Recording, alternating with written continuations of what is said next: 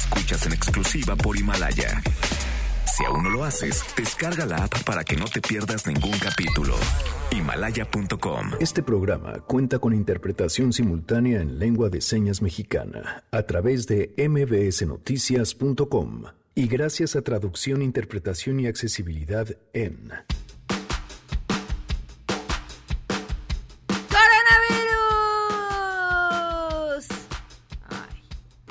dejaron gritando sola, porque que, que, que, no hay que juntarnos, que no muchos, que no todos gritando, que porque la saliva.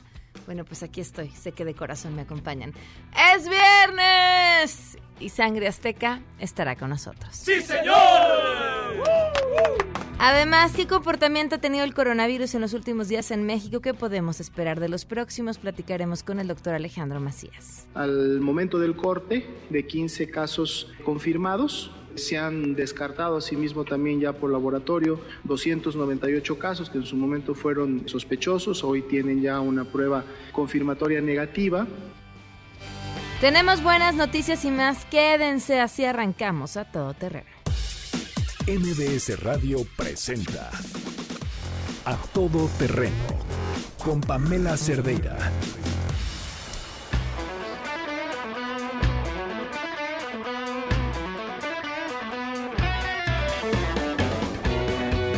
Y así arrancamos a todo terreno, Godines, música para sus oídos y música larga además, porque el lunes es día de asueto, porque muchas escuelas tampoco tuvieron clases el día de hoy, porque seguro para allá del martes este, todos van a hacer home office. Eh, gracias por acompañarnos en este viernes 13 de marzo del 2020. Soy Pamela Cerdera. La invitación a que se queden aquí hasta la una de la tarde. Tenemos muchísimo que platicar. Y pues sí, yo veo y leo y escucho que las medidas que se están tomando en torno a la precaución por el contagio del coronavirus vienen prácticamente de las propias empresas, de las propias organizaciones, quienes independientemente de la fase en la que nos establezca el gobierno han decidido que ya van a tomar ciertas medidas eh, de restricción, incluso quienes puedan trabajar desde casa, pues así ya lo están haciendo. Cuéntenos en su trabajo, en escuelas, en donde se están moviendo, qué han visto. Por supuesto, llama la atención esto que además se ha repetido en diferentes países, esta locura por comprar papel de baño. Habría que, porque uno entiende la locura por el desinfectante, uno entiende las compras de pánico por los no perecederos, bueno, por los enlatados y tal, incluso el agua. Pero la del papel de baño, la del papel de baño es una que yo al menos hasta el momento no me he logrado explicar, a menos que pensemos que se estén aquello del miedo, ¿no? Pero de ahí en fuera no lo entiendo. Bueno, muchas cosas que comentar el día de hoy. El teléfono de cabina 5166-1025, el WhatsApp 5533329585, a todoterreno arroba mbs.com, Twitter, Facebook e Instagram me encuentran como Pam Cerdeira en Himalaya, encuentran el podcast de este programa, lo pueden escuchar un tiempo después de que hayamos salido al aire, un par de horas después ya está ahí el podcast para que nos escuchen y nos acompañen.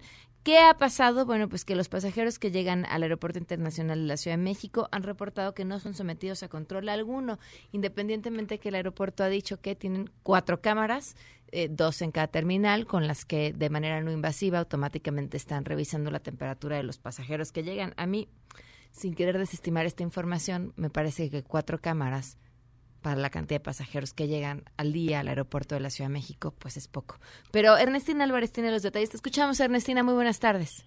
Así es, Pamela. Buenas tardes para ti, para los amigos del auditorio. Pues pasajeros que llegan a la Terminal 1 del Aeropuerto Internacional de la Ciudad de México, provenientes de países que pues han declarado ya emergencia por coronavirus, no son sometidos a un control sanitario más allá de los trámites de migración.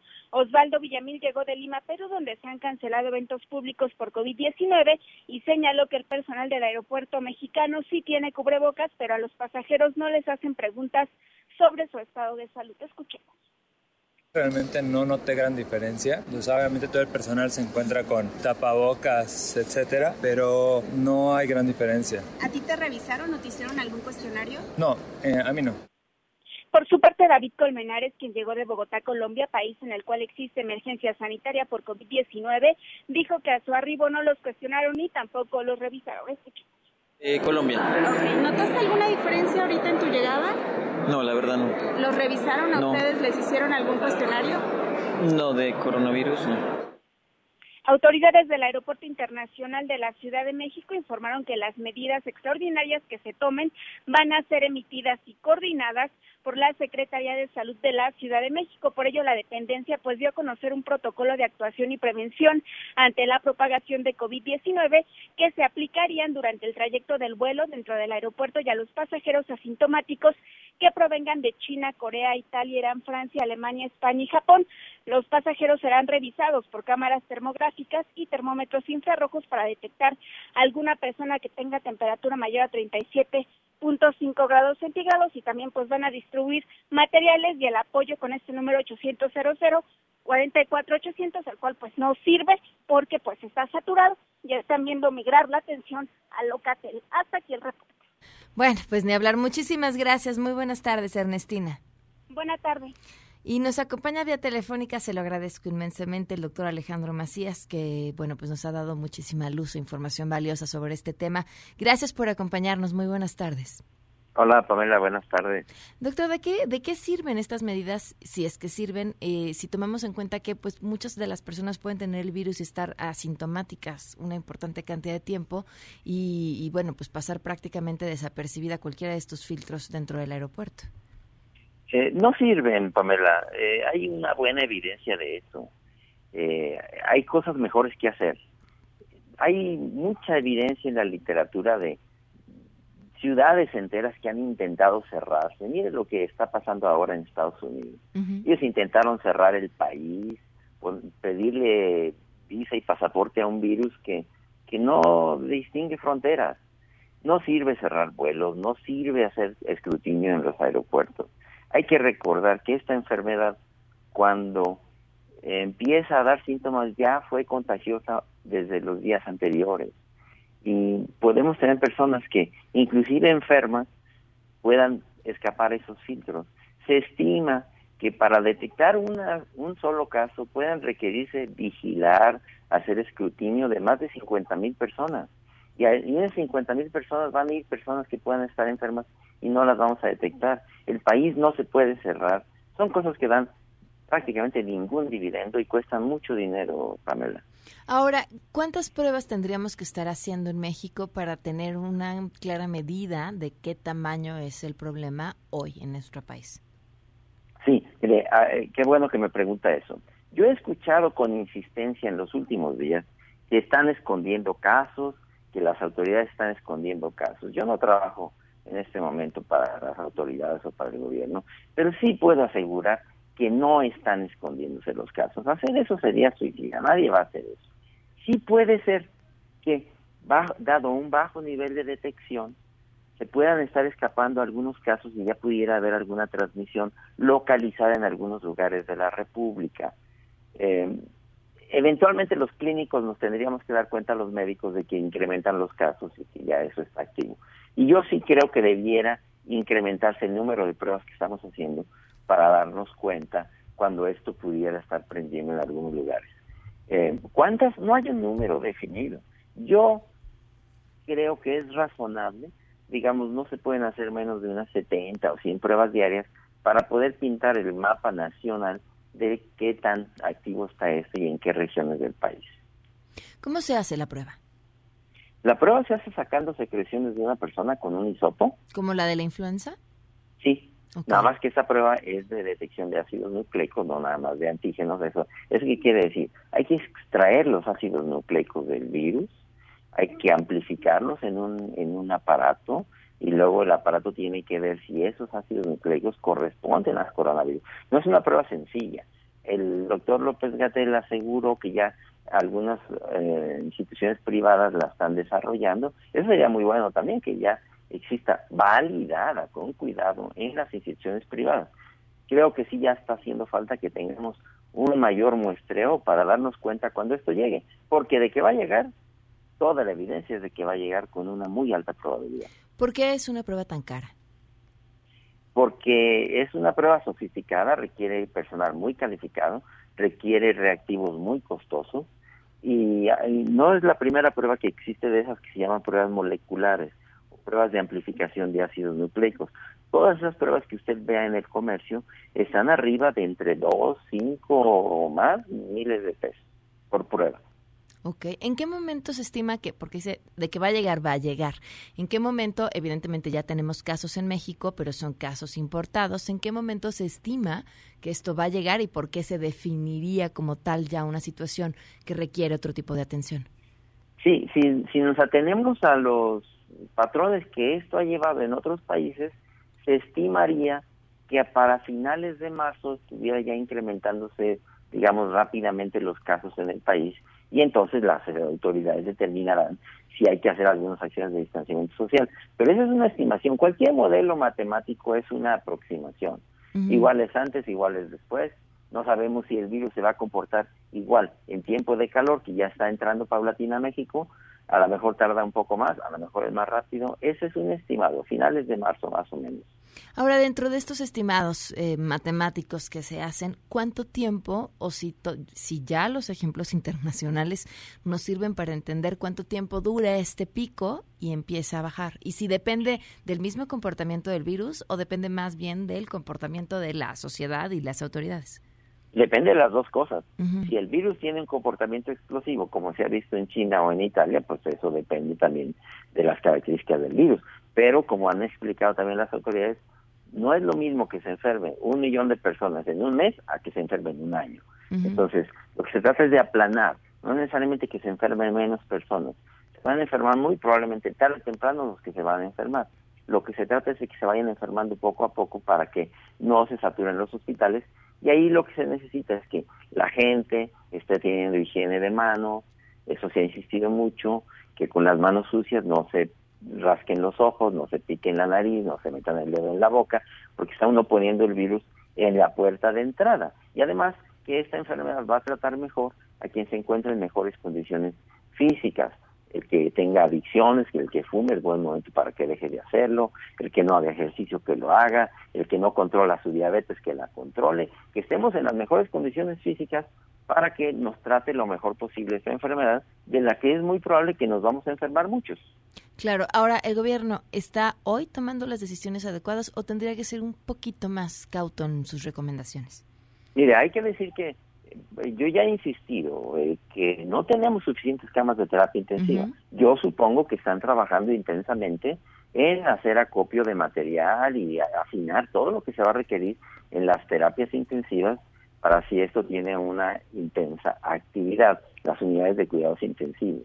Supongo que se está haciendo.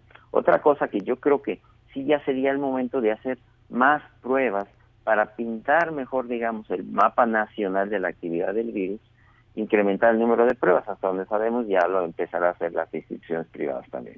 ¿Cómo se trata el coronavirus, doctor? Pues no hay una medicina para eso, no no estamos estamos más indefensos en relación con medicamentos. Se trata solamente con sintomáticos y cuando ya hace falta el oxígeno, pues se requiere terapia con oxígeno y hasta una máquina para respirar. No es el caso, por ejemplo, de la influenza, donde tenemos un buen medicamento que es el, los, el Tamiflu o el Tamiflu. Aquí no tenemos algo como eso. Hay pruebas, hay estudios experimentales, sustancias que se están probando experimentalmente, pero la verdad es que no tenemos nada. O sea, es paracetamol y esperar a que el cuerpo solito haga su trabajo. Así es, así es, Pamela. ¿Alguna otra recomendación que sea importante tomar en cuenta en estos momentos? Sí, desde luego exigirle a las autoridades que hagan su trabajo, pero también, como decía, la responsabilidad individual.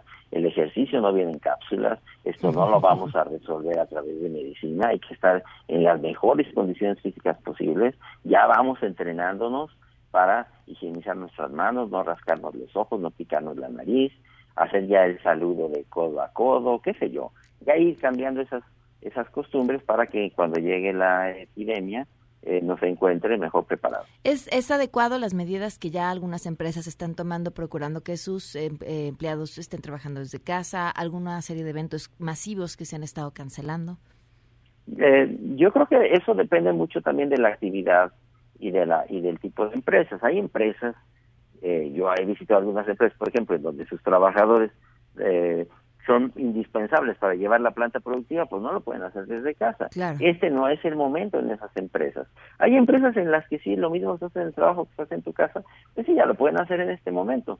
Pero también aquí tenemos que atenernos a lo que nos diga la autoridad de salud cuando nos diga que ya el virus está circulando intensamente y en qué regiones, y ellos establecerán cuáles son los dos momentos para limitar las actividades sociales. ¿Es confiable la, la autoridad de salud en estos momentos? Yo creo que es honesta, yo no creo que estén ocultando casos, creo que eso es suicida, si lo no lo creo, conozco las autoridades, creo que son honestas, no están escondiendo casos. Lo que sí puede ser es que esté faltando hacer más pruebas, eso sí. Bueno, pues doctor, muchísimas gracias por habernos tomado la llamada.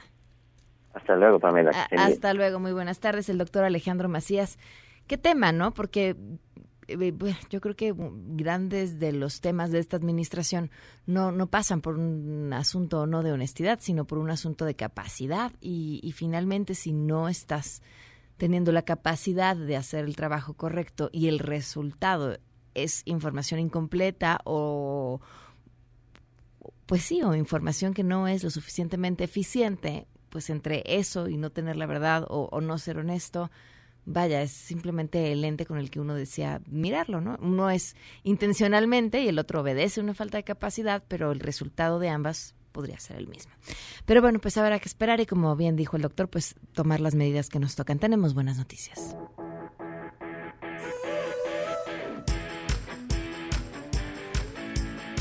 Yuri Beltrán nos acompaña vía telefónica, consejero del Instituto Electoral de la Ciudad de México, con mi tema favorito, el presupuesto participativo. Yuri, ¿cómo estás? Buenas tardes. ¿Qué tal, Pamela? Me da mucho gusto platicar contigo y con tu auditor. Yuri, cuéntanos, ¿en qué etapa estamos y qué nos toca hacer?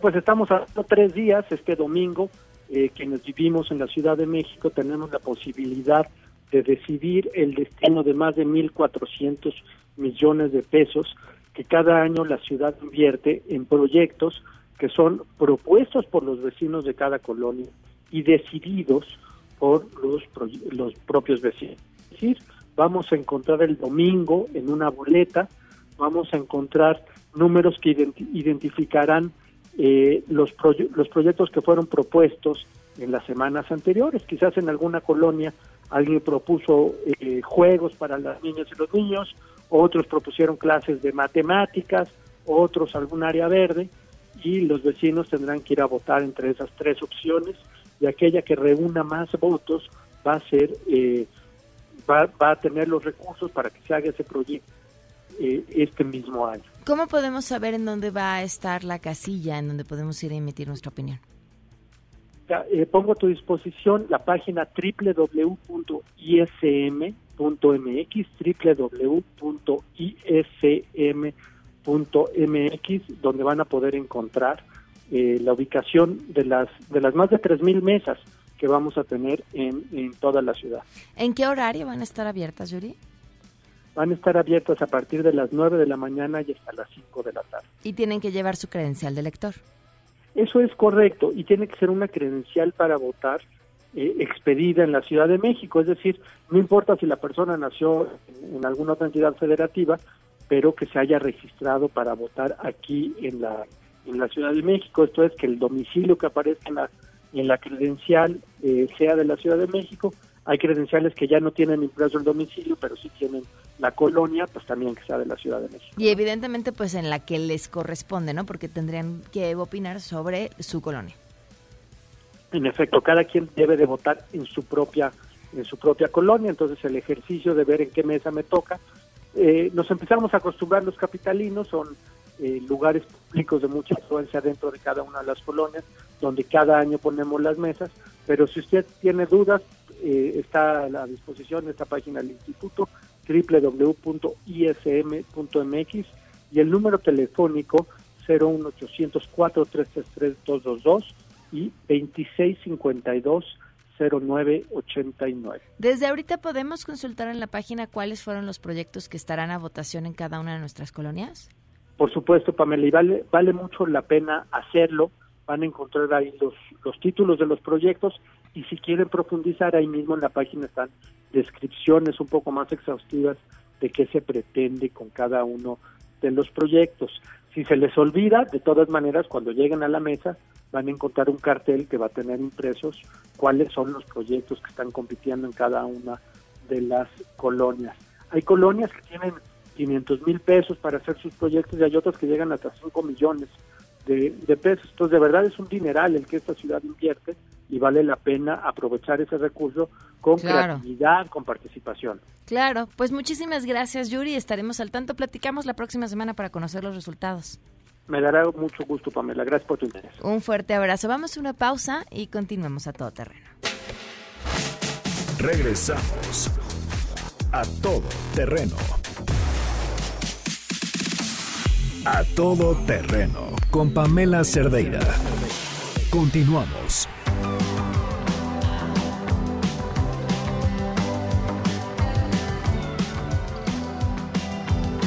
12 con 30 minutos, continuamos a todo terreno. Le agradezco enormemente que nos acompañe en la línea Sabina Berman. ¿Cómo estás, Sabina? Muy buenas tardes. Buenas tardes, Pamela, ¿cómo estás? Bien, muy bien, gracias. Oye, pues eh, con, ahora sí que compuesta en escena en pie, eh, cuéntanos, cuéntanos todo sobre, sobre Entre Pancho Villa y una mujer desnuda. Pues esta semana, este fin de semana, estrenamos Entre Pancho Villa y una mujer desnuda.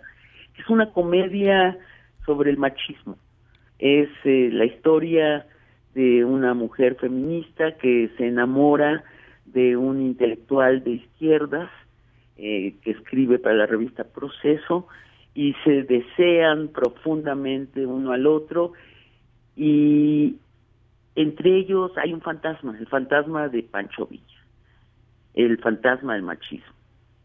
Bueno, la gente se ríe mucho, se reconoce mucho, este la obra los hace reflexionar. ¿Es posible el amor con Pancho Villa al centro? Me parece que uno de los grandes retos hoy en la comunicación en materia del machismo es lograrlo hacer y lograr que la gente conecte, se ría, no se enoje, no ponga resistencias. Y lo has logrado magistralmente, no lo digo solamente por esta obra, eh, tu grandísima columna sobre cómo un hombre bueno eh, puede dañar a las mujeres. Eh, ya lo habías hecho también en este texto maravilloso que fue un sketch televisivo sobre este panel de mujeres opinando acerca de era la vasectomía si no me equivoco. No de la eyaculación. de la eyaculación exactamente. Reproducíamos no lo que lo que hacen estas mesas de tertulianos que discuten con pasión los asuntos de mujeres y no hay ninguna mujer presente cuando uno de nuestros principales problemas para las mujeres es la exclusión de los espacios de la narrativa nacional. Y no no no se percatan que eso es parte del problema es es una parte central la exclusión de las mujeres ¿Cuál es el reto al que te enfrentas cuando dices esto es de lo que hay que hablar, esto es lo que hay que decir y además lo puedo hacer de forma en la que sea entretenido, sea eh, a la gente le guste, la gente lo quiere escuchar eh, y, lo, saco adelante porque volteamos a ver alrededor y encontramos además como muchísimas resistencias para seguir hablando de estos temas porque finalmente pues incomoda el 50% de la población. Sí, bueno, sí, ese, ese 50% de la población este dice, bueno, pues que arreglen las mujeres sus problemas, pero es que ellos son parte central de los problemas, ¿no? ¿Quiénes son las que nos imponen a las mujeres la doble jornada? El trabajar y además llegar a la casa y tener que hacerse cargo del hogar. Pues no son marcianos, son los hombres. quienes este, nos imponen la labor emocional de las relaciones? Pues ellos, es decir, la masculinidad de ellos, la definición de la masculinidad de ellos, embona perfecto con la victimización de las mujeres. Y es lo que las mujeres estamos diciendo, basta, vamos a cambiarlo en todo el espectro de las conductas. Y, y los hombres y las mujeres vivimos juntos y además a veces muy juntos, ¿no? Hacemos vidas, hacemos familias, hacemos niños juntos. Bueno, entonces, eh, los estamos invitando a los hombres, oigan, no se omitan del problema porque entonces son el problema. Den dos pasos adelante, intervengan. La invitación finalmente es, de, es romper esa división de hombres y mujeres, rosas y azules. Empezar a hablar como seres humanos. Y sabes qué? Poner una esquina a los hombres malos, a los que le pegan a las mujeres, a los que matan a las mujeres, a los que violan a las mujeres, esos son los enemigos, son los enemigos comunes. Bueno, en esta obra hay una reflexión sobre la masculinidad machista, pero también sobre la feminidad machista, esa que todo el tiempo está condescendiendo y después con el machismo y después un año, diez años después las esposas que han concedido todo al machismo se voltean y dicen ¿por qué, ¿por qué somos tan infelices? Bueno, porque dijiste que sí a cosas que no son humanamente gratas. Me parece que es de estas obras que, ves dos veces. La, la, primera vez cuando estás ahí en el teatro sentado como público y la segunda vez cuando sales de ahí y entonces te sientas para la cena, para platicar con quienes fuiste al teatro y entonces repasas y encuentras el punto de vista de cada uno y sigues además digiriendo a lo largo del tiempo.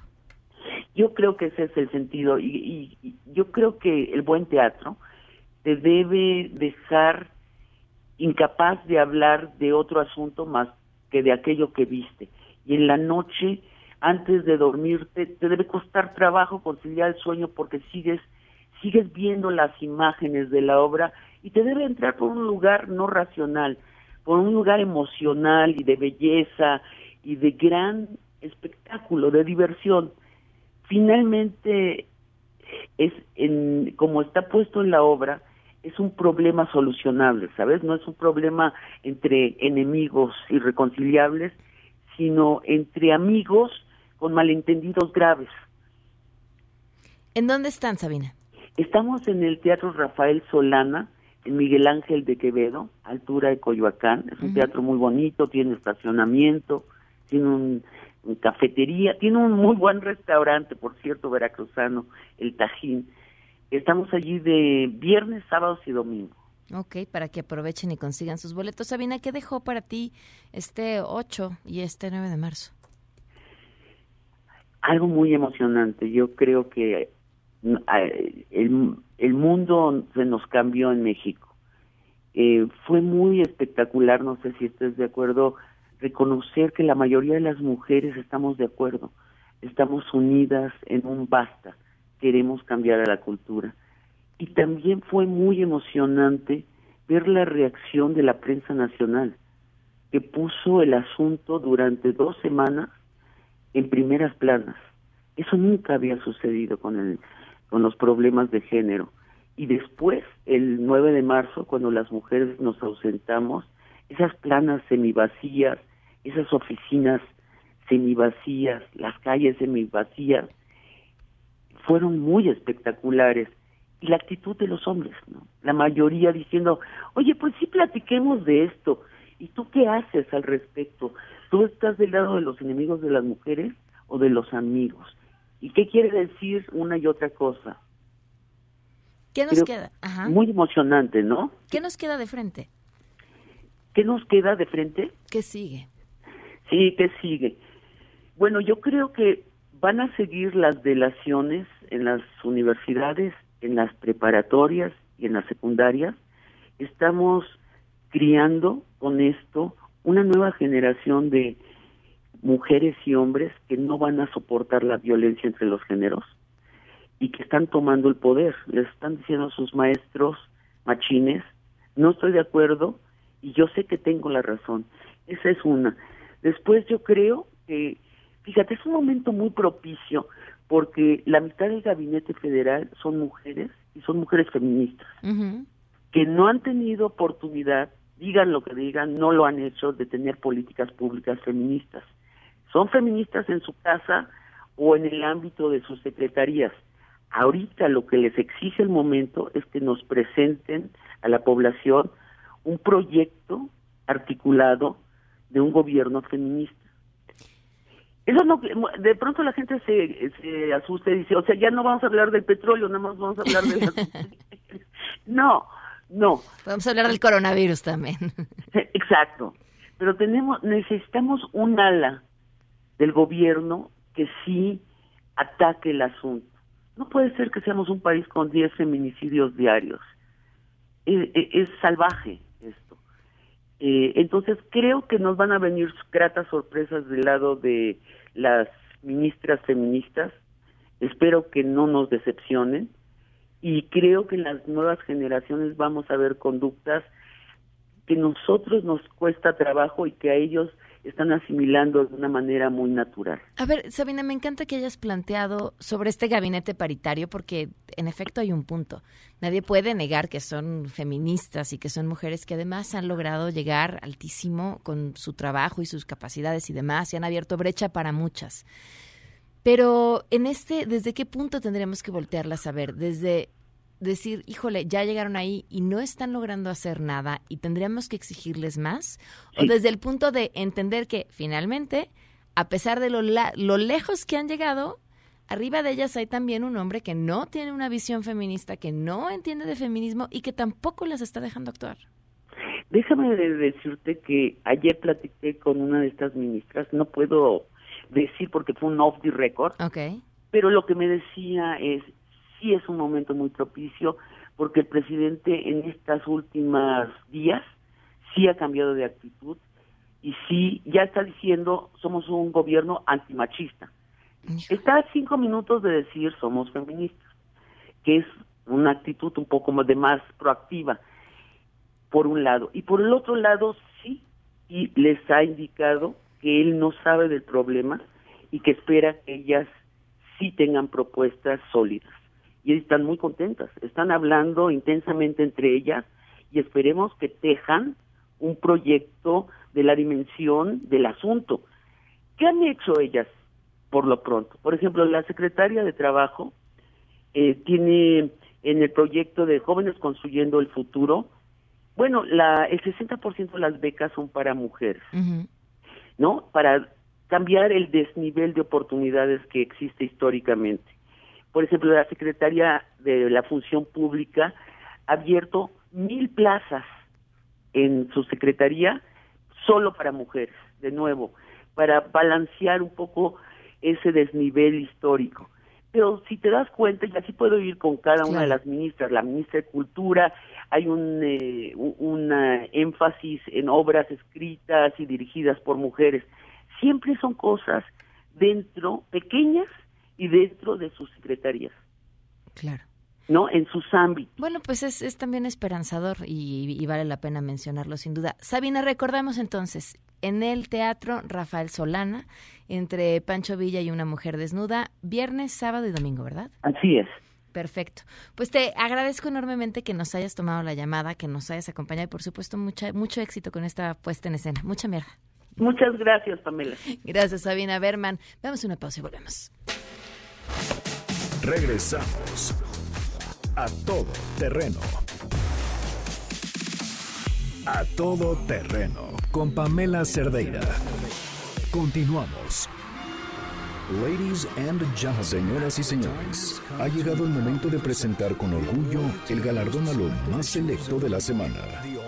Los premios de la semana en A Todo Terreno. ¡Sangre Azteca! ¡Sí, señor! de balón! Y ahora sí, vámonos con nuestra primera nominada que no podía faltar en la lista VIP, que se ha esmerado por mantenerse a las alturas de Donald Trump, Vicente Fox y Mauricio Clark. Que llega con ustedes, Pati Navidad, nuestra creadora favorita de las teorías de conspiración. Regresa esta semana. Ella dice que el feminicidio no existe. El feminicidio no existe. Este término es llevado a la política que aprovecha perfecto para continuar sembrando odio y división entre hombres y mujeres, método efectivo para manipularnos, controlarnos y mantenernos en confrontación existen asesinatos de hombres, mujeres y niños. Esto dijo en Twitter, quien por supuesto no tiene idea que no es como que uno, así Dios existe o no existe, yo creo o no creo, es un término jurídico que hace referencia a los asesinatos que se cometen en razón de género. O sea, no es como creo o no creo en el feminicidio, es un término jurídico establecido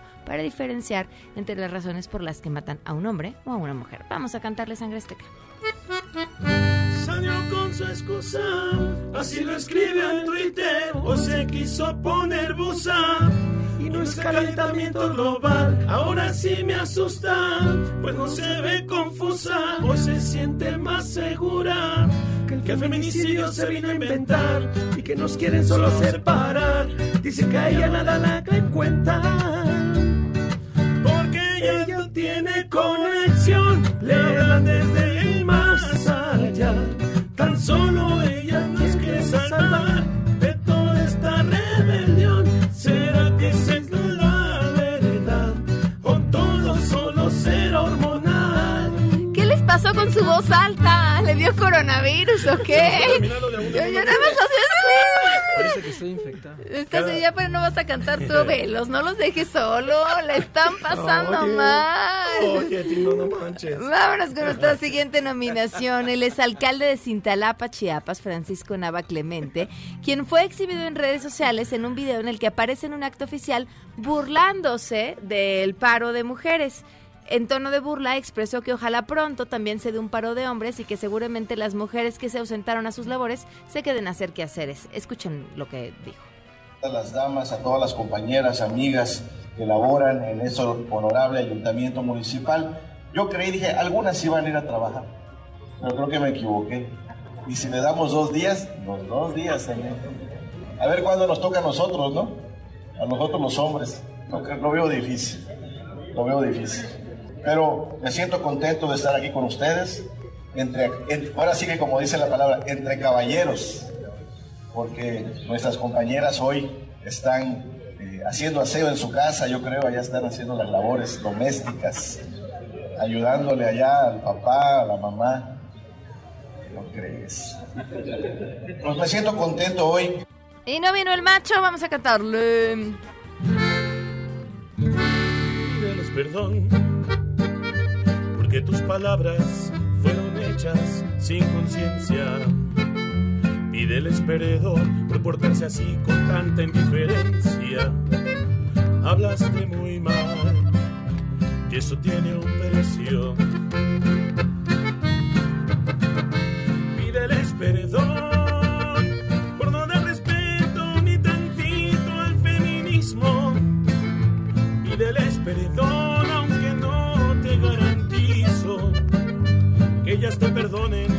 Solo con pedir perdón.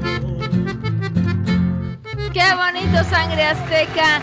¿Se acuerdan de Mireles, del doctor Mireles, que ahora es subdelegado de lista en Michoacán y que además hizo comentarios sumamente desafortunados en dos ocasiones por llamar nalguitas y pirujas a las mujeres? Pero además ya había cometido errores anteriores, pero no era subdelegado y entonces que lo iban a revisar.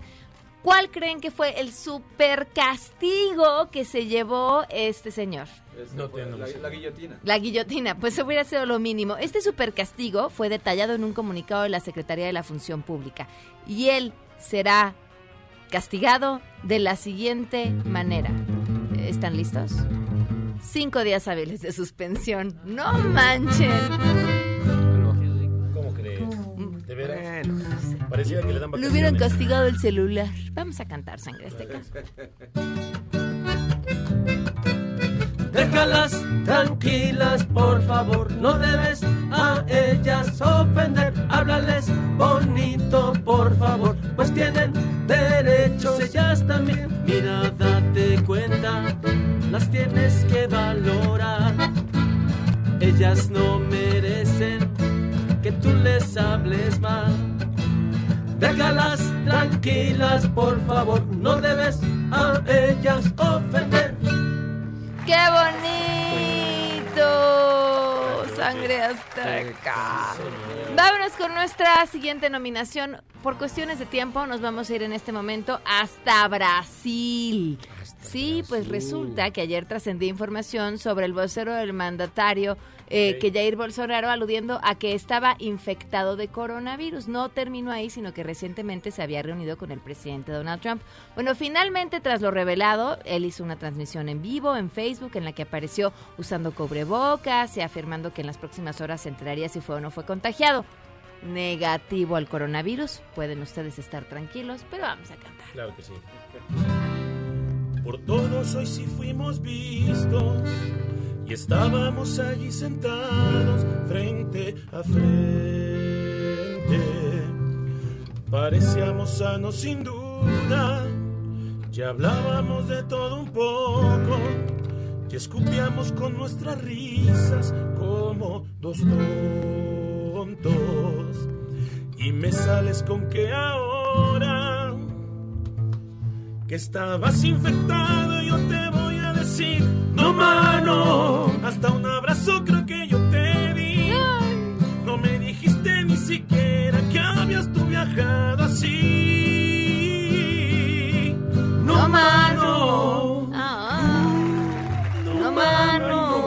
Así te han hecho a ti el César que viene regresando de Italia. No y que no dice que todos lo ven feo. Pero miren, mientras el mundo entero, la comunidad científica está preguntándose qué hacemos, cómo lo entendemos, de dónde viene, cuánto dura, cómo se mueve, cómo lo curamos.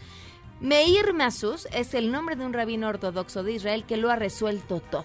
Y él ha llegado a este listado por declarar que el COVID-19 es culpa de las personas LGBT.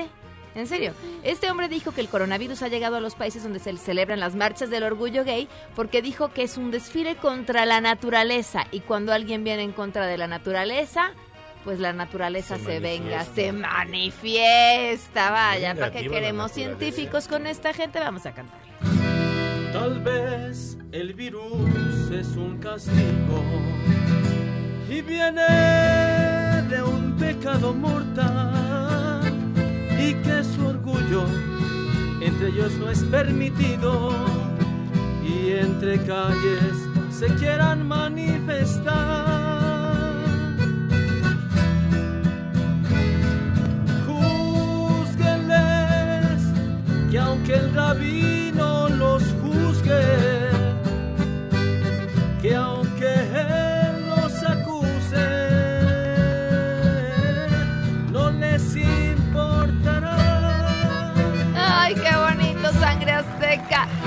vamos a quedar por cuestiones de tiempo, pero la vamos a guardar para la próxima semana a la Lady Manoseada, Ay, no, que además no, va a provocar una discusión Sí, entre César otra y yo. vez. Y una gran discusión, y qué miedo, ¿eh? Cortés Yo e Idera- dije, estoy siento que estoy viendo It, así ¿Eh? de...